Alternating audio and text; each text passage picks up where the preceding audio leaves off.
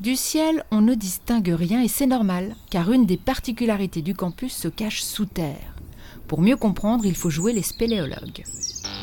Évidemment, sous chaque bâtiment, il y a, des sous-sols, mais ce qui est particulier à, l'université, c'est qu'il y a une galerie technique qui permet de rejoindre par, sous la terre l'ensemble des bâtiments.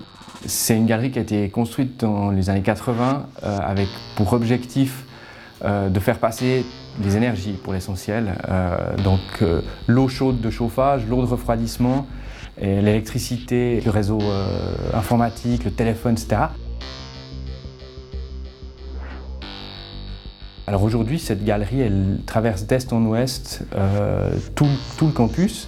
Elle rejoint une galerie qui continue sous les PFL, ça fait en tout à peu près 3, km de, galerie principale. C'est un avantage euh, très important, c'est qu'on n'a pas besoin de faire de, fouilles. Euh, pour euh, rejoindre un bâtiment, pour changer une conduite, on passe par la galerie, on peut y passer avec un véhicule. donc c'est très simple ainsi de passer d'un bâtiment à l'autre. C'est très pratique.